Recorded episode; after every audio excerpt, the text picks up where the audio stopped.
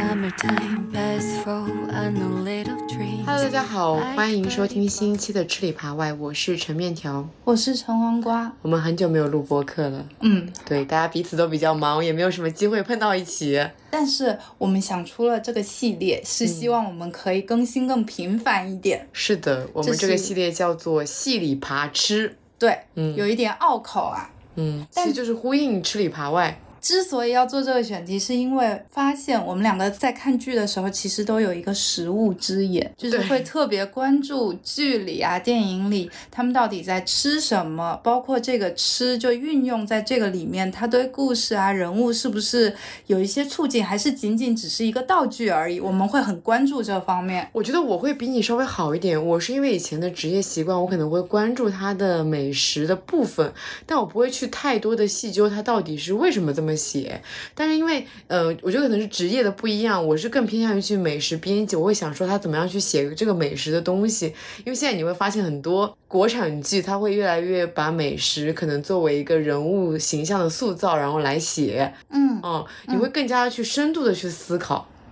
对但是也有很可能会过度解读。对，是的，有可能会过度解读。我很想讲橘子的故事。哪个橘子你的故事啊记得我跟你说的那个，就是那个隐秘的角落里，嗯刘琳那个妈妈的角色，她在跟主任就是最后一次要分手了，她在吃橘子。很多人聊起来会印象很深刻的一段戏。然后呢，同样的演员，他们演那个漫长的季节的时候，主任的扮演者又要去追求刘琳，然后又带了一袋橘子。大家说是两个剧之间的互动，加上在《狂飙》里，高启强和大嫂第一次见面，给他带的礼物也是橘子。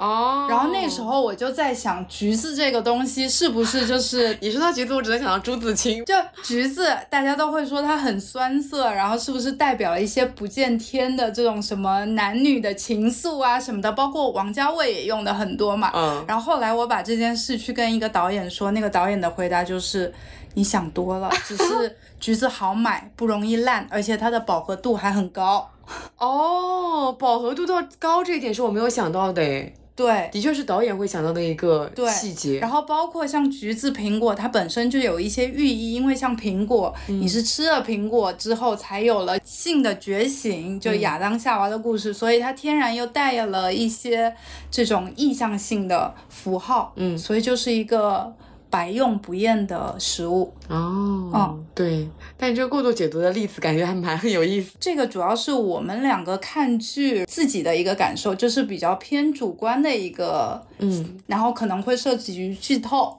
对，今天这一集的主要部分会先聊两部剧，然后后面可能会再聊一些我们最近看的电影。电影的部分其实会比较少，因为都没有太多的跟美食有关的细节，可能对。就那么一部电影里面有一两个关于美食的细节。嗯嗯，其实就是提供一个新的视角吧，就我们从食物之眼去看看这些电影和剧，而不只是单纯的就是扒一下说它的同款是什么啊，就是嗯。吃了些什么东西啊，可能看看它是不是能够挖出一些东西吧。我觉得还有一点蛮有意思的，就是你会发现越来越多的跟美食相关的一些剧情，它开始加一些科普向的意味了。你就会感觉他们在科普的这个过程里面，好像在影射我们自己。对，刚才我们就有提到说《爱很美味》那个第二部的开头的关于那个分子料理的，我真的，一进入到那个开头，我就觉得，哇，这一段写的非常的好。虽然我们都共同的觉得，可能《爱很美味》它后面的有一些关于美食的部分有一点弱。然后包括像我跟我就是以前的同行的朋友一起去看一个电影，然后如果里面有跟美食相关的东西，我们都会共同评价说，它这个美食的部分可能哪里哪里做的不太够。嗯，对，嗯嗯，说实话，以前可能呃食物的部分很多都是作为道具来出现的嘛，但现在你会发现越来越多的这种影视剧，它其实也很重视这一部分，就开始食物变得越来越重要，所以可能这也是一个去聊它的档口吧。对，是的。好，那我们就先聊电视剧的部分吧。嗯，电视剧的部分我们会聊两部，算是这两个月的一个热门吧。嗯一部就是国产剧《装腔启示录》，还有一部就是韩剧《超能一族》。嗯，嗯那我们现在聊一聊《装腔启示录》的部分吧。嗯这部剧是呢，是我上一次来黄瓜家，我在这个大荧幕上面开始看的。对，然后当时看的时候觉得哇，这个剧太装了，因为他开头的时候就好像有一个剧情，就是他们坐在一个酒吧里面，然后一个男的来搭讪，他搭讪呢就想要先装一下，然后在那边摇着他的那个威威士忌酒杯，里面有一个冰球，然后他对着那个。酒杯闻香，然后闻完以后就跟女主说，要不要请你们喝一杯威士忌？然后女主看到这个行为就非常的不屑，开始说出大量的专业词汇，就比如说他说，嗯、倒酒、OB，呃，只有纯饮才适合闻香。然后他因为他是有个加了个冰球在那边闻香，对，然后还说，他他还直接问说，你要真的要请我喝酒吗？我的口味可是有点重哦。你们的麦卡伦有桶强吗？然后后面还有提到说什么什么十年黑麦纯饮等等的，其实这部分已经涉及到我的一个盲区了。我那时候感觉就是有被装到，嗯。嗯嗯，这个其实我在没看这个剧之前就刷到很多酒类 UP 主就会来，对，特别就是针对这个片段在解释说他们到底哪里说的好，哪里说的不好，嗯错在哪里，揪出了那个女主角的一些错处。对对对，是的，就比如说，他喜欢喝泥煤味的酒，但其实他最后选的那个酒跟泥煤味是不沾边的。嗯然后包括他讲究喜欢喝 OB，但是 OB 指的是这种原厂瓶装的酒。嗯如果在酒圈里，他们觉得就是更有逻辑的是说，瞎讲究喜欢喝 IB 专门的那个装瓶商做的更独立、更小众的酒。但是这个女主角其实在后面也聊到了，对。对，他有说，懂不懂真的不重要，装比拼的要诀就是用滔滔不绝的速度输出大量的专业词汇，然后输出自己独到的见解，让他觉得我的知识非常的渊博，完全压他的势头。这句话我觉得是整一部装腔启示录的关键，因为他后面一直在践行着他自己的这一套理论。对，嗯就是你看到的其实是我刻意营造的。你要是相信了，我就在这个当下我就赢了。嗯，对的。但我觉得比较难得的是，我第一次在国产剧里面有看到比较专业的一个威士忌的这样一个领域。嗯的一个输出，嗯因为我觉得以前好像大家还停留在葡萄酒的一个装逼的领域里面，一直会在那边说，就是八二年拉菲这个梗，就是感觉层出不穷的出，对，甚至前两年在三十而已里面，他还在用这个梗，当时那个梗是被吐槽了非常非常多的，因为他的错误就是你甚至都不用太了解葡萄酒这个领域。你就是听都觉得他在瞎讲，关键他说完一大堆以后，说了一句：“这是这是一瓶八二年了。”就是整一个都是非常的割裂的感觉，就是装的有点太过头了。但是我觉得在这一部剧里面，他其实有露出一点破绽，但他是可以唬到没那么专业的人的。对，他嗯其实用了一些非常专业的词汇，这些词汇本身没有错，但是是他的逻辑出了问题。但对于不了解的人来说，其实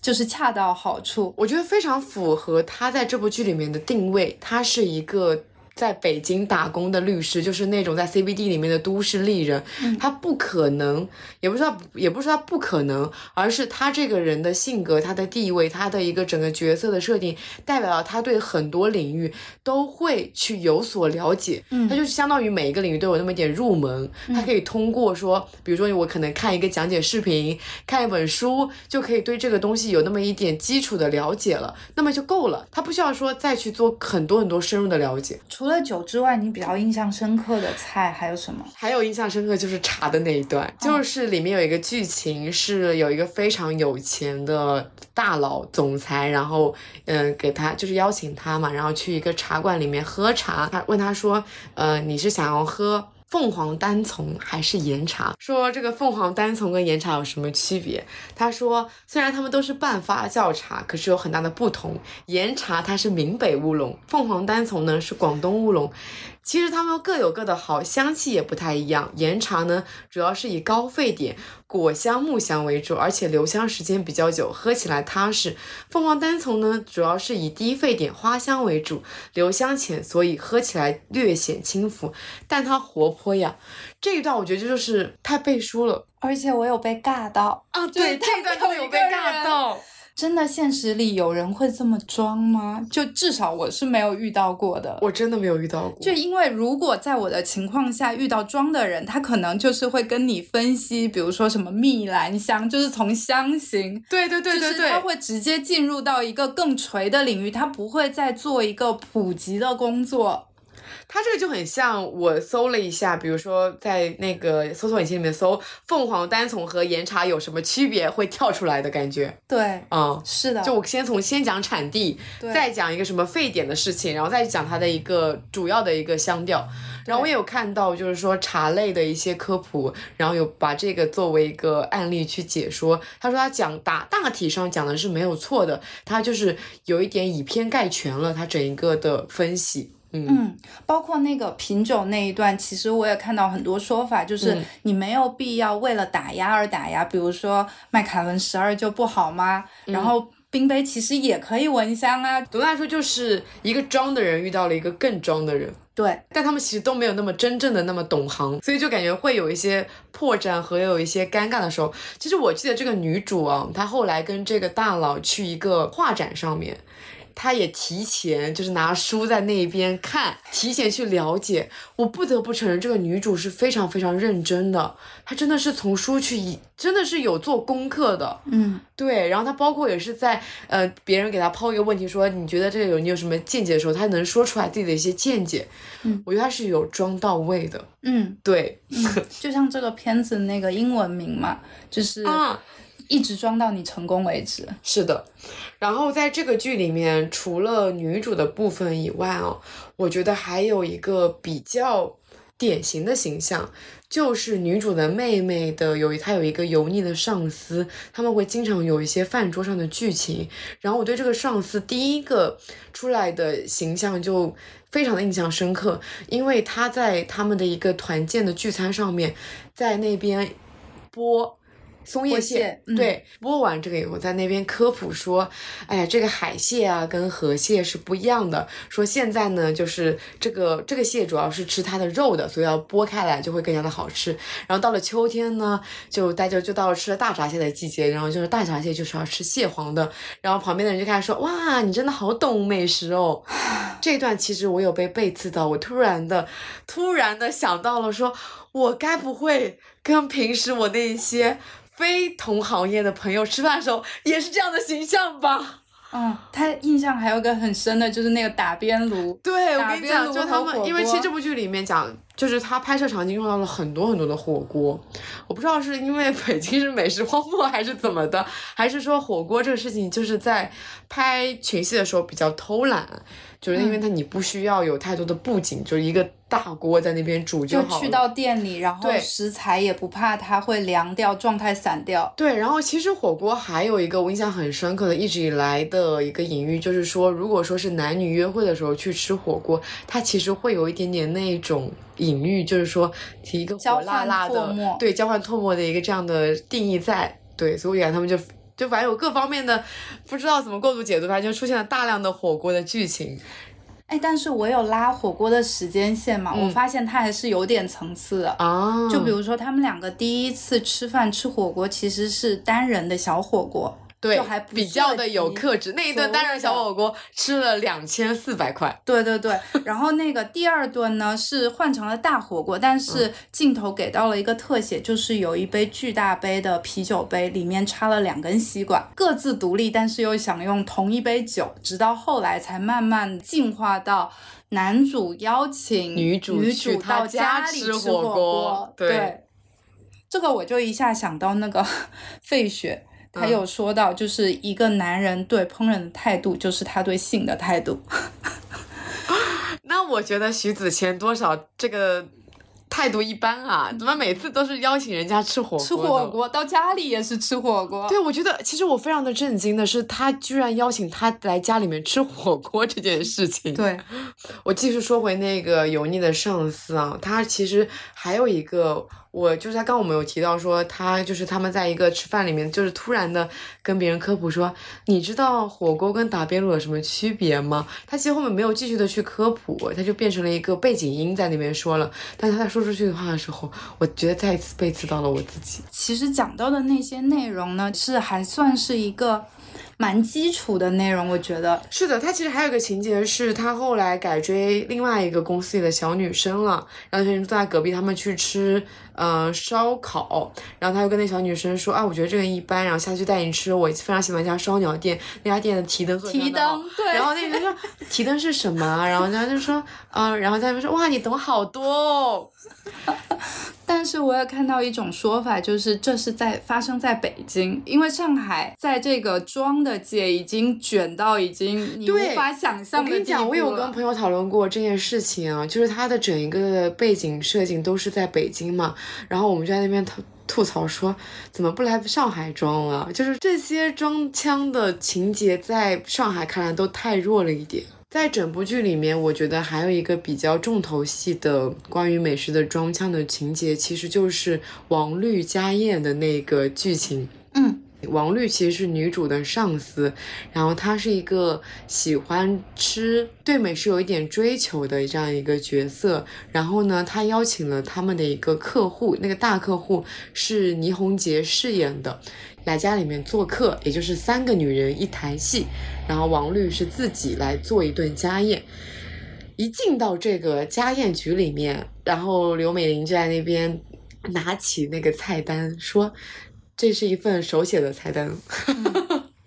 我能干的事情。”对我看到那个菜单就一下想到了你。其实那段我觉得，呃，再回看的时候感觉还蛮有。蛮吸引人的，他没有详细的去给备注说他那个菜单里面具体有什么食材，然后他一直在用他们的那种话术，就在那边说哟这边用了珍贵食材啊，然后另一边打过来说哪有什么珍贵的，是一个关系很好的朋友送的，然后那个刘美玲就说那这个是野生的还是养殖的？那肯定是野生的，我从来不吃养殖的。到目前为止，他们都没有任何去透出说这是什么食材。我觉得这段其实写的蛮高级的，嗯，就是感觉双方都懂你在说什么食材，但就是不说，就没有跟观众去透露它是什么食材。王绿喂给刘美玲的时候，就是才看到那个食材是菜单上的西班牙小银鱼。嗯，对，然后这个后面还有一个情节，就是他在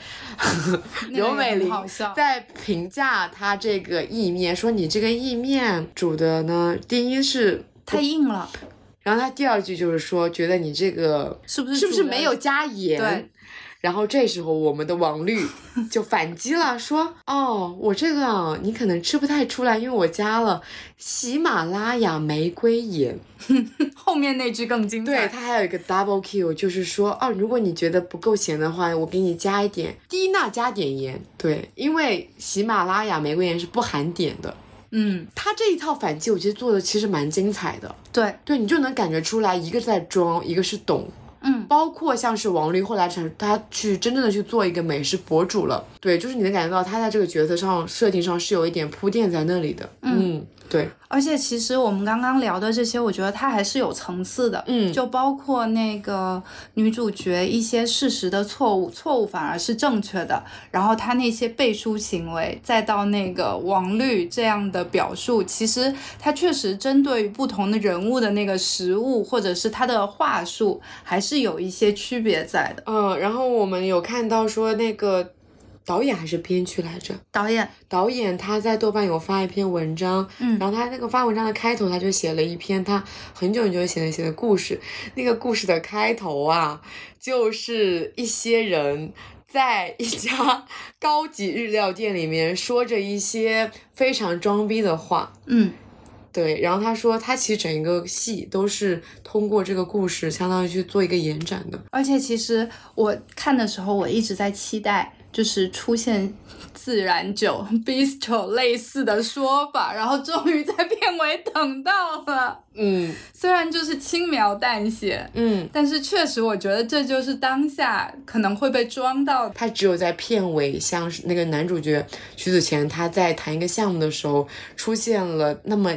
可能几秒钟，嗯，那个我觉得那个梗的出现让我觉得他他的编剧团队里面很像是有我前前司的人物在的感觉。就潜藏在里面。哦、因为他出现了那么一秒钟，嗯、小普酿造的那个页面。就是如果你但凡喝过小普酿造的剧，你都能认出来那个是那款酒。嗯，然后他还说，哦，本来以为是一个三无产品呀，但是了解我发现他们是在那个酒，他们有自己的酒窖，然后有自己一些特殊的技术。嗯，对，看到这边的时候还其实还蛮惊喜的。对。对，还有就是导演说到的，我印象很深。其实也想到我们之前做的那个路边摊的选题，就是男女主人公他们两个相遇，就是在公司楼下的馄饨摊的群里。嗯，就这个，啊对对对确实很都市白领这个社交圈，就是大家都会建群。是的，哇，这一点真的非常的切合到了我们那一次的路边摊的，对就是有些社群的运营。刚刚聊到就是导演的那篇文章，他也特别提到了这个路边摊，他就说、这个故事里的很多部分它都是真实发生的，就真的也有那样的上司、那样的大佬、那样的姑娘，真的有吃两千五一顿的火锅，但是只有那个馄饨摊是他们编的。对，因为在国贸那个街头，不曾会有那样的一个馄饨摊，一次发现了就罚三千，对，嗯，就哇蛮真实的。就是我其实，我其实觉得导演的那一篇文章啊，补全了我觉得对这一部剧的一些破绽吧。因为在我们在看的时候，其实会觉得它的确有很多非常非常表面的妆，那种妆甚至都没有到非常深入的程度。可是导演的文章里面告诉我们，那些妆他们是故意的。嗯，对，而且其实我觉得他在对妆做一个注解，妆而自知的人写了三层嘛，就是这个妆有攀比，有事故，想要变得更好，然后也有一种自我保护。这个妆其实都还不算是我们就是很鄙夷的那种状态，然后就想到他没说出来的话是不是一些装而不自知的人，而且这样的人还蛮多的，多 就确实这个层次就拉远了。嗯，就其实也是给装腔这个事情做了一个新的注解，一个新的那个去领略它的方式吧。对，是的。好，那下一部剧我们要来聊一部韩剧，它是韩国的超英电视剧，叫做《超能一族》，它的英文名是 Moving。嗯，对，东亚超英电影，但其实它涵盖的面非常多，因为它一开始的时候呢，感觉校园爱情，没有，我觉得它前四集一直都是那个 Frank，他在、哦他在杀。他在杀一些有异能的人。对前面那几集呢，感觉好像就像是一个犯罪惊悚片，对犯罪片。但是那个校园的部分又很校园爱情，对，就是很割裂。其实前面四集我会觉得然后再到后面又进入到了中年爱情，父母爱情那个柳成龙那个部分又是非常的血腥，犯罪对，。嗯，对，又有那个冷战、南北朝鲜的一些这种谍战片的氛围，所以它真的融入了非常非常多的元素在里面。对，嗯，非常的杂糅。但是我们对那个食物做了一些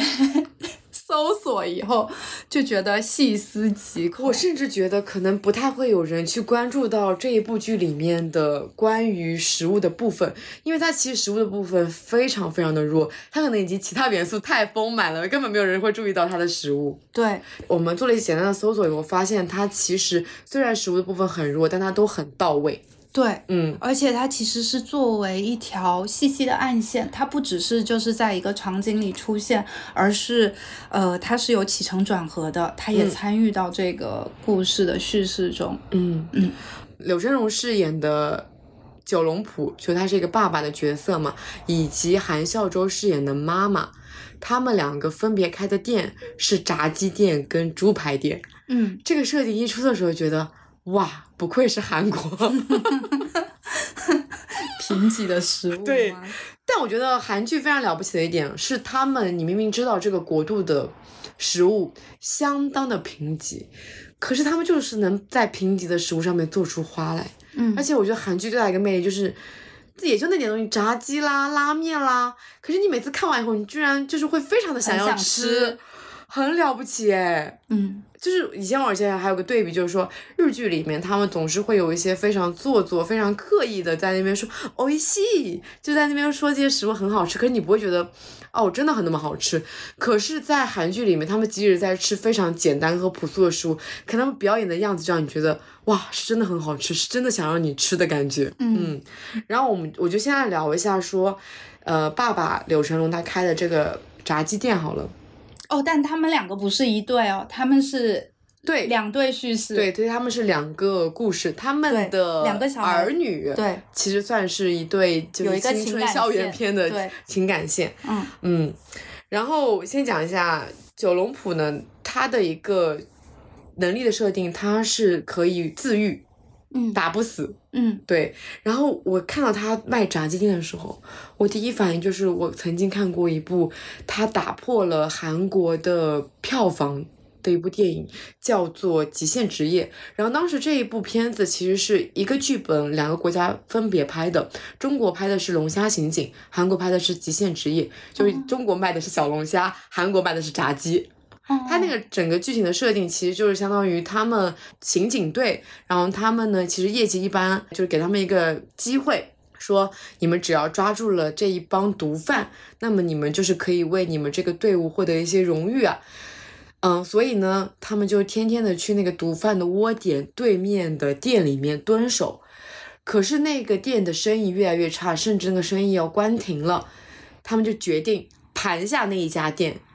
他们一开始盘下那家店的时候，并没有想要做生意，就是把它当成一个正常的据点。可是呢，因为你开店做生意嘛，你为了不引起对方的注意嘛，所以你总是要卖一点东西的，所以就由此的真的开始经营那家店了。所以整个电影的前半部分其实可能都在讲他们在经营那家店，所以其实有很多笑料，然后后面才是真的抓毒匪的部分。可是我会觉得，就是韩国版的那个《极限职业》，它是真的有把经营店这个在当做一个主要剧情在讲的，而不是说我就把它当成一个引入。可是龙虾刑警的部分，就是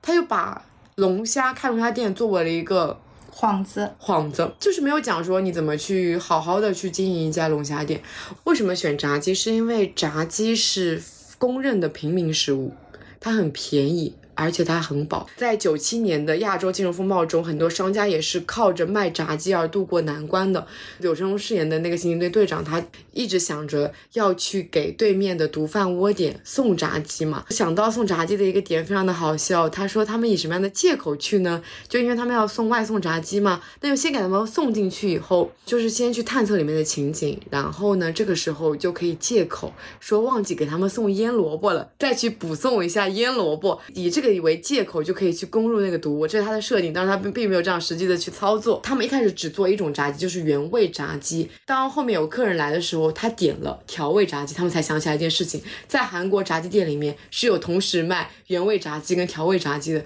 可是他们根本就不会做调味。他那个情景他是水源人，水源排骨非常的有名，他爸爸妈妈就在水源开了一家排骨店，所以。他只会做一种调味，那就是他们家的水源排骨调味。他由此发明了一种新的炸鸡，就是水源排骨味的炸鸡，就成为了一个网红款。所以他们的炸鸡店的生意就越做越火爆，越做越火爆。可是这样子，他们就是根本忙不过来，他们忙炸鸡店的生意已经非常非常忙碌了，已经没有时间去做勘察的工作了嘛。这时候他们就想到了一个方式，就想说，那我们就把价格去提高。我忘记他们具体提高了多少钱，可能就是提高到非常离谱，可能就是可能提高了两百块钱一碗炸鸡，很离谱的价格。可是呢，他们提高价格以后，网络出现了一个声音，就是说这家店在卖一种皇帝炸鸡，它成为了一个网络上的营销爆点，他们更加的火了。哇，排队更严重了，而且里面有个很好笑的桥段，它成为了日本观光客来到这个地方必打卡的一家店。它整一个的剧情 设定的都非常的妙，主要是柳成龙在这里面是炸鸡店老板，他到了超能一族里面再一次开了。炸鸡炸鸡店，而且啊，在有一个非常呼应的剧情，就是他们这家炸鸡店第一次送外送的时候是一个雨天，他穿了黑色的雨衣去送外送。在这个超能一族里面，他第一次送外送也是穿了黑色雨衣，在一个雨夜。去送炸鸡，就所以大家想起柳成荣，可能都会想起那个角色了。哦，对，所以就他会延续到这个剧情里面来。嗯然后我再补充一个比较好笑的点是，这个电影的韩语名直译过来就是“极限职业”嘛，但是它在香港跟台湾的译名都非常的好笑。嗯他香港的译名叫做“炸鸡特工队 ”，他在台湾的译名叫做“机不可失 ”，我真觉得非常的好笑。真的，嗯。翻译特别有想象。然后我觉得有一点，其实有一点不合理的是，不管是爸爸开的这个炸鸡店，还是另外一个韩孝珠演的那个角色开的猪排店，它有个不合理的点，就是他们都只有一个人，一个人需要切菜、备菜、去炸、去送、去收拾，非常非常的不合理。嗯。炸鸡店的流程其实还蛮复杂的，你要去完成点单，你要去完成外送，你要去完成炸，对，可能一开始生意不算太好，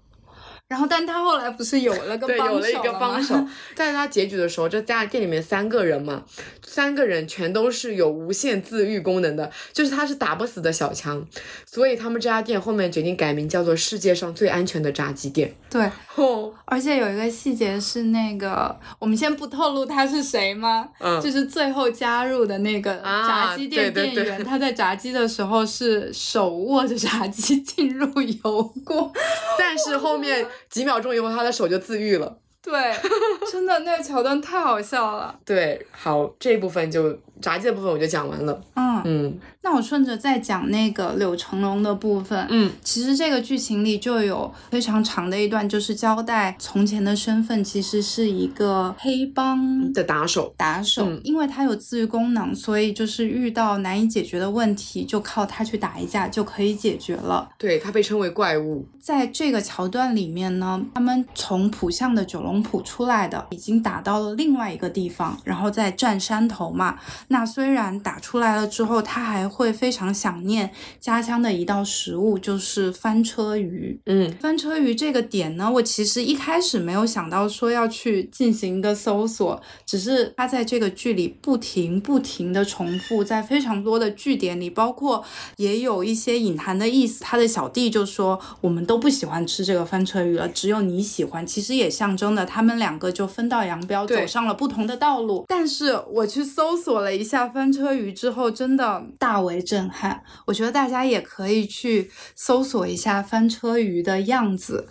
就它跟柳成龙在这个剧中的设定一模一样。首先，翻车鱼它一直有一个 title，摆烂鱼，世界上最笨的鱼，但它的体型是非常大的。嗯就它最长可以达到三米的长度，重量可以达到三吨。包括因为很多鱼类它是没有咀嚼功能的嘛，所以翻车鱼抵制天敌的方法就是把自己吃大撑大。有一些鱼就没有办法把它吞下去了，因为它已经长到那么大了。但是呢，它的生性却非常的温顺，脾气非常的好。就即使海豹正在吃的它的肉已经啃掉一块了，它依旧在晒太阳。它长得也很奇怪，它就有一个非常大的头，扁平的头，没有身子直接链接到尾巴。它游起来其实就很颠簸，很容易失去平衡。嗯，然后它的嘴巴是合不上的，你就。搜他的照片就会看到他就是一脸迷惑，然后智商不是很高的 样子。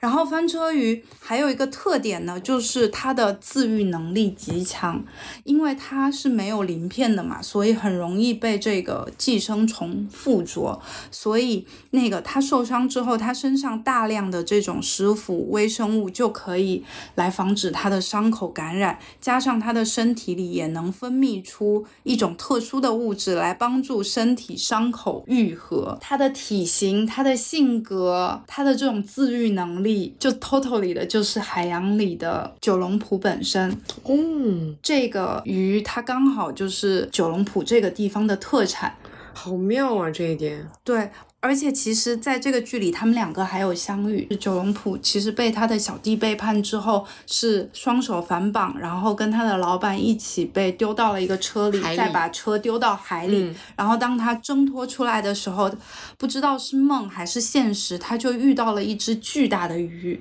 那时候我没有意识到，其实那只鱼就是翻车鱼。包括九龙浦，它其实有一个非常典型的人物设定，它是一个路盲，它一直找不到路，就就跟翻车鱼的形象也很像。就翻车鱼也是因为它身上有寄生虫，所以它就很喜欢翻着一面躺着晒太阳，所以就有了这样的名字的由来。原来翻车鱼是河豚科的。对。但是据说呢，呃，就是我看到不同的说法，因为也没有吃到嘛。有的人会说它身上其实覆盖着很厚的胶质，嗯所以嚼起来不好嚼，就有点味同嚼蜡。嗯，有的说法里呢，又说它的肉，嗯，像果冻一样的质感。我总觉得它不像不像是什么好吃的鱼。对，所以其实他们两个会分道扬镳，我觉得也是暗含着这个意思在的。台湾人其实会吃翻车鱼的内脏肠，对内脏，然后这个是第一个柳成龙和食物的关联，然后第二个关联其实也是被科普到，当他在这个黑帮的剧情里，他认识了他的老婆，他老婆的身份是一个咖啡小姐，对，咖啡小姐呢，它其实变成两个部分，拆解一下，就是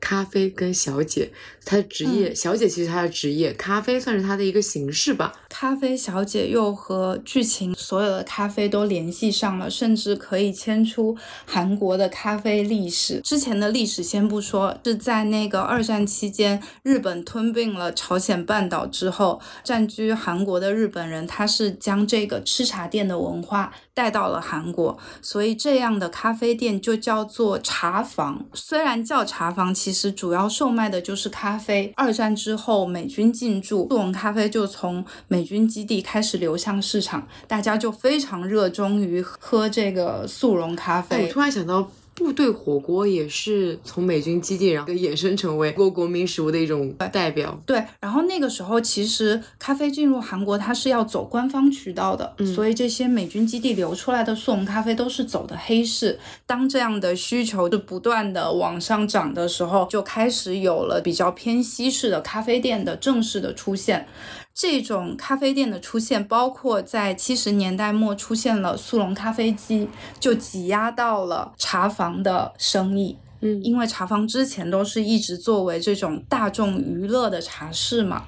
挤压到生意之后，部分茶室开始有了性交易的场所的功能。咖啡外送小姐她们有时候会穿的比较暴露的衣服，穿着摩托车到男客人的家里或者是旅店里，然后泡咖啡，其实泡的也是速溶咖啡。会这样子，就是先给你泡一杯后，然后问说你能不能请我再喝一杯。其实就是一种，我觉得像是一种嗯性交易的话术。而且它有一个专门的说法，就叫 ticket 茶房，就是要不要再多买一张票。对，是的，对，就你付的是咖啡的钱，还是再多买一张票的钱？对，然后在这里面有个非常浪漫的设定，就是九龙浦为了找到他想要找的那一位咖啡小姐，他一个晚上连叫了四个，才终于找到了。然后他前面的每一个咖啡小姐来了以后，他都是在那个咖啡小姐给他调完一杯后，他迅速的喝完了。小姐说：“哇，你喝的很苦吗？因为他只加了一勺糖，而且在咖啡非常非常烫的时候，他就立刻把那杯咖啡喝完了。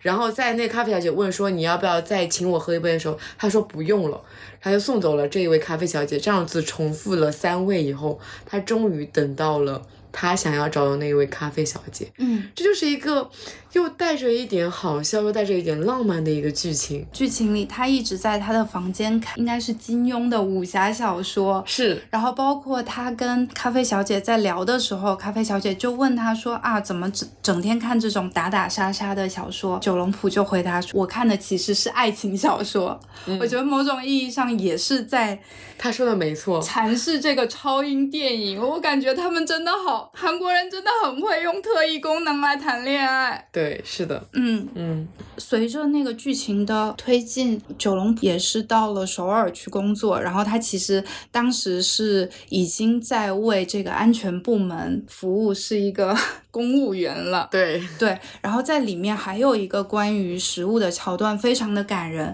他其实非常有耐心的在铺垫啦，就前面几集你就会看到，老婆会非常有耐心的告诉他，一个月就是有一次吃烤肉的日子，在日常工作和家庭关系上开始出现了一些隔阂。嗯，然后他的老婆就跟他坦诚说：“你知道这个每个月吃烤肉的日子是什么日子吗？”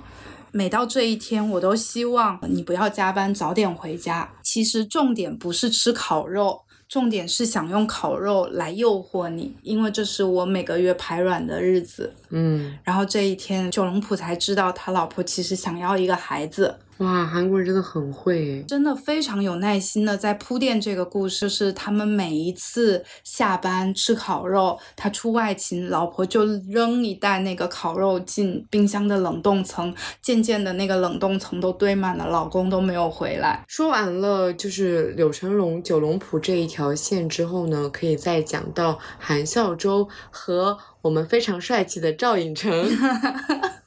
炸猪排的故事要开始了，炸猪排跟咖啡的故事要开始。我发现咖啡啊，也是韩剧里面必不可少的部分。像以前我看韩剧的时候，就会发现他们不管是从早还是到晚，不管是恋爱还是分手，永远都在咖啡店里面去进行。像是之前看那个《Melo 体质》，呃，它里面有一个非常经典的剧情，就是它讲是他们从刚刚开始恋爱到他们最后的分手，所有的谈判、所有的告白，全都是发生在咖啡店里的。嗯，对，咖啡店真的是 韩而且很仪式感。我就想到那个记忆里面也是每一集都要买咖啡、冰美式，充斥的整个剧情。对，是的，嗯。然后在刚才那段关系里面是咖啡小姐这样的故事嘛，而在韩孝周跟赵寅成这一对父母爱情之间的，就是以速溶咖啡来串起的一个爱情线。对他们之所以会相遇，其实是韩孝周接受了一个任务，对，接受了任务，就是要他去盯我们赵寅成演的文山，他到底在他到底背后有什么秘密？但他要做的非常的不动声色，他们就在速溶咖啡机面前相遇了，对女生的方法其实就是经常出现在他面前，对，不断的制造偶遇，去引起他的注意，对直到有一天男生真的被他注意，被被他吸引到了，问他你有没有零钱？对，嗯，他们的关系其实就是他们在交流咖啡这件事情上，然后不断的递进。嗯，金斗直是发现了李美贤是做任务才接近自己的，对他就一开始就戳破了这件事情。然后当李美贤觉得自己失败了，然后往后走的时候，金斗直冲上去问他，就说你觉得在这次任务里，觉得最难的部分是什么？嗯，然后李美贤就没有说其他的，他就说哦，最难的部分，我其实不是很喜欢喝咖啡。然后金斗直回答我也是，啊，，对。然后但是他们喝着喝着咖啡，就两个人都表示我好像开始喜欢喝咖啡了。再到金斗直接直球表白，一见到你就被你迷倒了。美贤喝了一口热咖啡，然后被呛到了。不得不说啊，他们两个人主要是太养眼了。然后呢，这么养眼的赵寅成以这么直球的方式在追求，很难不心动。那一段真的看得我太喜欢，而且他们每一次，他们后面就是直球告白了以后，每一次约会的场景，不是在樱花雨里面，就是在雪天里面，就是画风一到，他们就仿佛在演一个非常典型的，就是像春夜一样的那种韩剧的桥段。对你说到这个，我其实第二次回看的时候就发现了这个小细节，嗯，就在他们相遇相知的这个速溶咖啡机的那个，这个应该叫做什么装贴画还是封面？嗯，就是它其实都会有一个风景画嘛，然后这个风景画里也有小东西。在他们相遇的时候，这个贴画就是他们约会的那个你刚刚说的樱花和新首尔塔。嗯，分离之后，速溶咖啡机就变成了新首尔塔和雪花。他们相遇就是在初雪的夜里，金斗直利用他会飞的技能，带着李美贤在首尔的上空看初雪。就韩国人真的有一种初雪执念，对，而且韩国人真的在用超异能恋爱，而且我觉得他不是在炫耀，他就是我真的想要带你一起看的那种浪漫感，不是炫耀我很会飞这样的一件事情。Q 到我们刚刚讲的美式咖啡，精品咖啡的年代来到了以后，精品咖啡来到了，但当时他已经非常习惯性的喝着速溶咖啡了。这边其实有一个剧情是金斗直，反正因为一次任务，他已经所以他们已经分离了非常非常非常多年，他甚至不知道金斗直在哪里。嗯然后这时候他一直在喝着速溶咖啡嘛，嗯一直在喝着他本来也不喜欢，但因为这段爱情而慢慢喜欢上的速溶咖啡的时候，他同事问他说要不要喝，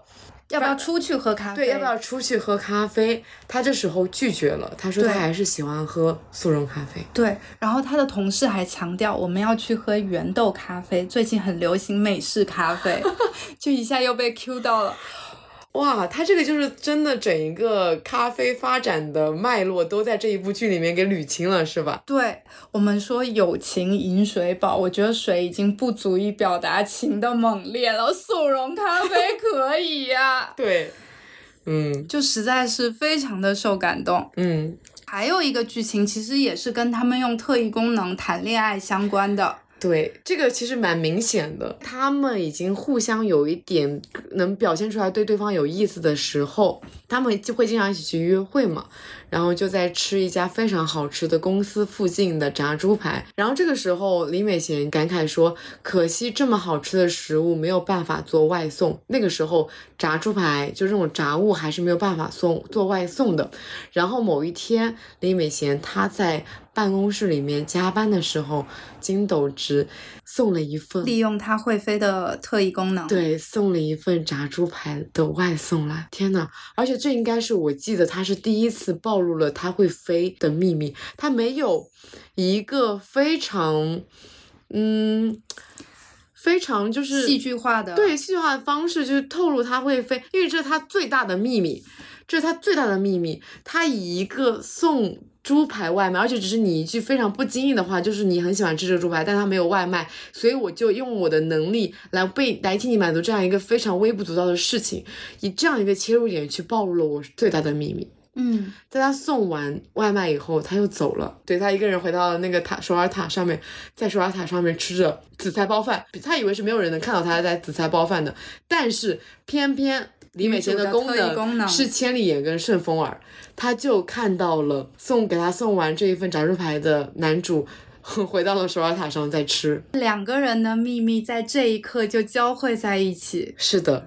而且就彼此之间又是有联系的。对这个剧情实在是太浪漫了。嗯，看到他吃紫菜包饭，我就特别的激动，因为我就特别喜欢前面他们讲到的一个小桥段，嗯因为他们应该都是属于机密机构里的这种所谓的黑色要员吧。嗯，李美贤提到大家都是穿黑色的。就穿黑色的就不会错，但是正因为是这样，他才故意买了一辆白色的车。当就是一片黑色中，你从窗外看下去，你你就一眼可以看到那个白色的车，它就像一颗饭粒，不小心掉到了这个海苔包饭的海苔上。李美贤也说到说，呃，他喜欢紫色，是因为他的世界里太灰暗了，他想要一些五彩斑斓的颜色。就是说起来，紫菜包饭这个，我就想到了在《黑色荣耀》里面，像文东恩，他一就一开始的时候，就是在紫菜包饭里面勤勤恳恳的打工打了好多年。后来他跟他想要复仇的那个霸凌他的那个女生的老公，在有一些暧昧的情节的时候，其实也都有紫菜包饭的一些情节存在。刚开始没那么熟的时候，那个老公是个财阀嘛，然后他又说，因为紫菜包饭的碳水含量很高，所以他就是不怎么吃。可是，在他们最后一次见面的时候，他们一样在便利店里面一起吃了那个紫菜包饭。说到这个紫色，我就想到应该是金斗直，其实消失了又回来之后，在雨夜就飘在窗外吻那个李美贤那一段，然后那个时候李美贤房间飘的就是紫色的窗帘，然后打开窗户之后，金斗直就在外面，然后两个人在雨中。激吻也算是一个名场面之一吧。然后就看到那个江草在说这一幕的灵感来源其实就是夏加尔的生日，嗯这幅画。然后我之前在读夏加尔的自传的时候，他自己在描述这句话的时候是说，呃，我一打开卧室就看见蓝天爱情鲜花随着他一起飘进来了。嗯，所以当这两个画面叠合在一起，就有真的被感动到。而且夏加尔本身也是一个非常善用而且喜欢用紫色元素的画家，就感觉一切又联系上了。不得不说啊，就是你看这样一部跟美食其实没有太大关系的韩剧里面，却用美食去串联起了很多重要的剧情，嗯我觉得还蛮妙的。像我们刚才有提到说，呃，极限职业还有黑色荣耀，我还想到了当时拿了那个戛纳奖的《寄生虫》。嗯，寄生虫里面其实因为它是穷富的一个对立嘛，所以它有非常多跟食物相关的隐喻。嗯。我就会觉得韩国有很神奇的一点，就是它明明食物非常非常的少，但它很擅长用一些贵的食材跟一些平民的食物去完成它想要完成的一些对立。嗯，说回炸猪排，今天就翻到了香草，它其实是漫画改编的剧集嘛，嗯，也是那个漫画家来担任这部剧的编编剧对，他就提到，其实，在原著里面，男主角消失了之后，第二次消失了之后，女主角是和呃他的儿子就来到了首尔，然后开了一家炸猪排店，就是他们约会的时候吃的南山炸猪排。但是这个部分在原著里呢，其实是不一样的。李美她那时候在原著里是一个泥鳅店的老板娘，然后这个改编呢，江草就说她在构思两个人下班之后约会的地点的时候，因为这个安启部所在的这个南山的炸猪排就很有名，所以他就就近选选择了个南山炸猪排。他其实还有更深的铺垫，他在网上搜索炸猪排要好吃的秘诀，就是这个酱料里要加苹果。所以他就安排了五感超强的李美贤在约会吃炸猪排的时候，就吃出了酱料里有的苹果这件事情。他们两个生孩子隐居的那段时间，其实开的也是苹果园。对，南山炸猪排其实是有意不把猪排做的那么好吃的，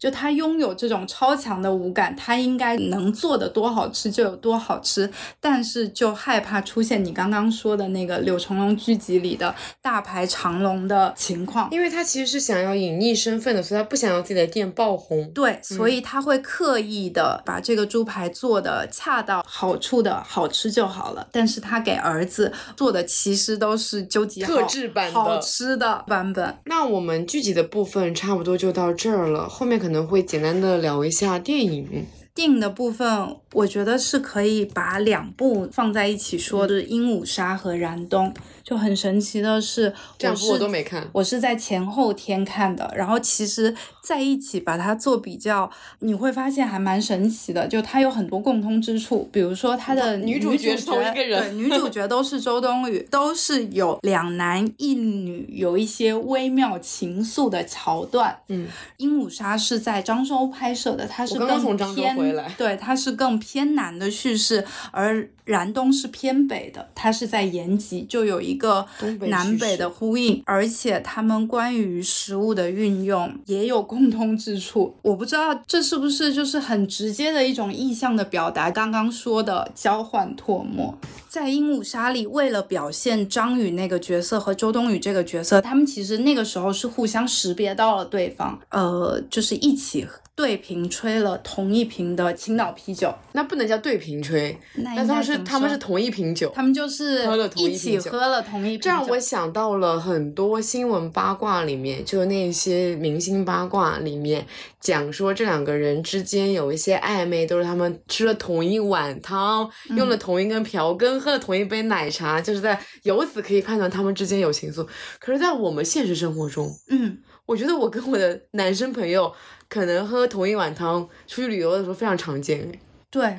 对，但这个就变成了一个可能很轻巧的嗯这种食物的运用方式。然后在燃冬里面，它其实也是做了一个升级，周冬雨、刘昊然和屈楚萧三个角色之间关系的递进，先从一根烟开始，然后变成了在网络上传播很广的那个三个人互相传递冰块的桥段。再到后来，他们到那个雪山里就一起喝热水。多想说一说的就是陈哲艺，之前看了《爸妈不在家》和《热带雨》，我会发现其实他会很习惯的使用食物来作为一个意象嘛。那个像《热带雨》里，为了表现学生和老师之间不伦的情愫的时候，他安排了一个桥段，他们两个坐在教室里吃榴莲。有一年我在上海电影节上看了他早期的一个短片集，开始其实当场也是想提问的，他是不是对食物作为意向上是有一个倾向性的。为什么一直大量的在使用食物？但是看完燃冬之后，我得到了那个结论：燃冬大家觉得。有一些失望或者不适的感觉，我不知道是不是因为所有的意象表达都太清晰、太直白了，而且它没有隐喻，不是我们所想象的更暧昧一点的，有隔着一层雾的。它所有的意象就是前面出现了，后面一定会有一个回应。就比如说，前面在书里翻到了熊和老虎的故事，所以他们在山中遇到了熊。他所有的意象，你都可以猜到那个结果，感觉到他是非常非常直白的，什么都明确的讲出来了。还是你需要通过他的一种呼应去思考，他怎么样到了这一步的？嗯，对所以我就会觉得。吃在所有的意象里，它其实也是偏于这种比较直白的意象。嗯，在使用吃这个意象的时候，它其实都是有比较明确的指向。比如说指向当地，指向情感，指向特殊的场合吃特殊的食物。我觉得为什么它的差别其实在于这件事情，我做了百分之九十的功课，但我实际上在剧情里面展现出来的只有百分之二十，剩下的百分之七十是需要你自己去咀嚼，需要去琢磨的。但这个百分之二十已经够推动剧情了，但是可能过于直白的一个剧用食物去推动剧情的一个做法，就是我做了百分之九十的功课，我就要给你展现百分之七十。对，嗯，是的，然后再绕回到鹦鹉杀，我就想说这个点，嗯，鹦鹉杀是取景在漳州嘛。然后之前呢，就比如说在泉州、在漳州拍摄的剧，它都会比较架空一点，它就不会突出说我这个地方是闽南。但是在《鹦鹉杀》里，我觉得它其实是非常明确的指向了，包括它的车牌，然后其他路人的口音。但是它里面出现了一个桥段，张宇在岸口的小摊买了一只鱼，然后他反复的输出我很会做鱼，他买了条什么鱼啊？做鱼给你吃，没有看清楚。就我很会做鱼，我做鱼给你吃，结果他回到厨房做的是一道生鱼片。啊，就是那个镜头呢，是张宇叼着烟，然后一边在切着鱼。后续就看到非常多观众的反馈，就是哇，那个张宇在这这一幕性张力拉满，超级无敌性感，导演拍出了章鱼的性感。然后我脑袋里只有。Why？为什么是生鱼片？首先，漳州没有那么流行吃生鱼片。对，它如果定在一个潮汕地区，我都能理解，因为潮汕啊，还有那种顺德什么的，是有吃一些生鱼片的习惯的。可漳州我应该是没有的吧？但是漳州其实是一个沿海城市，啊，他吃鱼，我觉得你在那个场所买一个鱼，可能大概率是一个海鲜。嗯。就这个又跟比如说顺德的这种淡水鱼脆碗来做又不一样，我就觉得一下就出戏了。在这个剧情里呢，他其实还做了埋了一个梗，张宇他全剧你都以为他是一个这个闽南本地人，但实际上他的户口是在广州，所以到最后他其实是跟周冬雨这个角色是有一个抉择，车票他到底是选择跟着周冬雨去厦门呢，还是回到广州？嗯，所以我就。在想，如果他在做这个鱼的时候就用到一些广东的做法，那是不是这件事情又可以说得通？无论如何吧，这里出现生鱼片就很出戏。而且他在一个海鲜市场里买了一条海鱼，然后他当场居然做生鱼片，非常不符合安全规范吧？对。然后包括我刚刚说他们喝青岛，我前几天跟泉州朋友聚在一起也讨论这件事。如果设定在一个闽南地区，你会选什么啤酒品牌？闽南地区有本地的汇泉，其实大家还很爱喝喜力，甚至选蓝妹，但是偏偏是青岛。青岛当然也是有了。过这个剧里，你可以听到台湾腔的普通话、香港腔的普通话、闽南腔的普通话，而且它的设定就是本地人，你就觉得这也需要推敲一下。就反正我以一个这种本地人的视角去带入，它已经不是一个架空城市，它是有一个明确的地区了。那为什么不再符合一些呢？嗯嗯，你看了什么印象比较深刻的吗？其实我最近没有看什么太多跟美食相关的，我重温了《绿皮书》，然后里面有一个关于炸鸡的桥段，哇！看完那个，我再次，我就回去翻了一下我当时看完那部电影的一个评价，我当时评价就说，还好我在走进电影院之前就先吃了炸鸡，否则我在看电影的时候一定会非常非常馋那个炸鸡。我我现在再回头去看重温的时候，我发现啊，他在那个剧里面的炸鸡非常的大块，比现在我们在。店里面吃到的吮指原味鸡大块超级多，而且啊，有一个桥段是这样子的，他在吃完炸鸡以后，嗯，他就想说那骨头要丢哪里吗？然后他就顺势的丢到了窗外。这个时候，那那个教授也跟着他一起丢到了窗外。可是呢，他在喝完可乐。之后，他也想要顺势的丢到窗外，因为他已经把这个变成了一个随地乱丢垃圾变成了一个习惯嘛。这个时候，教授跟他讲，就是那个音乐家跟他讲说，不行，你要停下来，倒回去把这个嗯那个可乐桶捡回来。这是因为在美国，像是骨头这种，它是一个可堆肥垃圾，它是可以被自然降解掉的。但是可乐的罐头，它是塑料杯，它不可以被降解掉。所以它是对自然会形成危害的，所以它捡回来。嗯，我觉得这个剧情其实做的也蛮妙的。嗯，对，就是它也没有明说，蛮细节的。对，蛮细节的。嗯嗯。对，然后我还重温了，我为什么一直在重温电影？我重温了那个《镰仓物语》，是因为我前阵子刚去了镰仓嘛，我就想说，我上一次看《镰仓物语》的时候我还没有去过镰仓，那我这一次去完镰仓，我再去看《镰仓物语》会有什么样的感受呢？感受就是那些街道变得更加的熟悉了。然后我发现，在《镰仓物语》里面出现了一种很神奇的书，你有没有看过《镰仓物语》？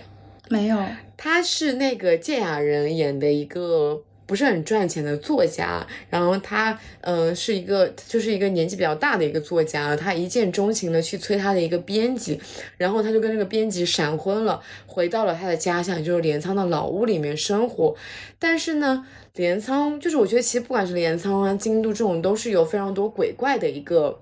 地方嘛，然后他到镰仓生活以后呢，就在这边走在路上，一到到一旦到了夜晚，就是你在路走道上，经常能碰到很多奇奇怪怪的鬼神，比如说像最常见的河童。然后他们有一次走在路上的时候，突然发现了一个非常非常热闹的夜市。那么比较年轻的妻子就觉得啊，我可以去这个夜市，去夜市里面逛逛。然后芥雅人饰演的作家就是：“你真的要去逛吗？”嗯。你可能会被吓到哦，因为这个夜市是一个夜间出现的一个妖怪夜市，这里面会有很多的妖怪，但也会一些人类，以及有一些人类死掉以后滞留在人间的一些鬼魂。然后在这里面，你可以买到非常便宜的食材，但你也要注意甄别。他们就在这一个夜市里面买到了一个妖怪卖的一种食物，叫做魔鬼松茸。那他就变，就他其实伪装成就是一个普通松茸的样子嘛，他就是一个一个三百日元就买到了一大包非常便宜的价格，他把它带回去了。但那个妖怪卖给他，给他一个特写，就是他邪魅一笑，一看就是不是不是什么好东西。然后他到家以后，他第二天到家以后就要试图煮这个松茸嘛。那一般情况下，松茸我们都是要么就是蒸，要么就是煎，但是他把松茸做成了味增汤。哦。嗯嗯，很奇怪是不是？嗯，然后他就喝了一口，觉得尝了一口，觉得啊好喝。这时候他就给到他的丈夫，也就是芥雅人饰演这个作家去喝嘛。然后芥雅人这时候还评价说：“你怎么会把松茸做成味增汤？”然后妻子就说：“你试试看嘛，非常的好喝。”然后他这时候就大喝了一口，说：“哎，真的很好喝。”但在他大喝两口之后，他突然就是晕倒了。然后这时候，他们家的一个年纪比较大的一个管家太太，然后出来解释说，因为他买到了魔鬼松茸，这种松茸就是魔鬼圈里面的一种欺骗人类的一种食物，吃完以后你就会灵魂出窍，然后这个时候他的灵魂就从他嘴巴里面跑出来了，然后这时候太太就是疯狂的把他的灵魂再拽回去。哦，我就觉得它一个非常小的食物的设定，但它贯穿了从前面到中间，然后再到后面的一个设定，我觉得其实还挺妙的。嗯嗯嗯，好，我觉得我们这个稀里爬师其实聊的差不多了，然后我们其实最后想要再补充两个，嗯，就补充一两句吧，就是其实没有那么的嘛那么那么的重点，但我们可能想聊一下，就是一个是最近诺兰的新片《奥本海默》不是上映了吗？嗯嗯，然后里面有。两个算是关于奥本海默的细节吧。对，嗯，一个桥段就是提到了奥本海默版本的马提尼。就他和应该是跟弟弟他们在聚会的时候做了这个 martini。相比于传统的那个 martini，最后插一个橄榄放入，它其实是用蜂蜜和柠檬汁涂抹在杯口。在它的版本里是用了四盎司的金酒，就是相当于是一百二十毫升，而普通的可能就是只用到九十毫升。味美思用的很少，甚至只用到了一滴，酒精含量特别特别的高。然后它和零零七一样，就是选择了 shake no stir，就是用这种摇匀的方法来做 martini。总的来说，这就是一杯非常非常猛的酒，对，嗯非常非常猛，非常非常老男人的酒，我觉得对是。对，嗯是的。然后还有一个提及到美食，我其实一直困惑到现在，因为不是在那个背景下嘛，其实就是在片尾的时候。相当于是爱因斯坦预言式的跟奥本海默说的那段话，哦，其实这个剧情它出现了三次，第一次出现是以黑白的形式，就是他给了一个像是一个悬疑一样的，在施特劳斯的眼中看到了，呃，奥奥本海默走向了爱因斯坦，然后他们有了一段对话，然后爱因斯坦离开了奥本海默，正眼都不看施特劳斯一眼就走了，所以。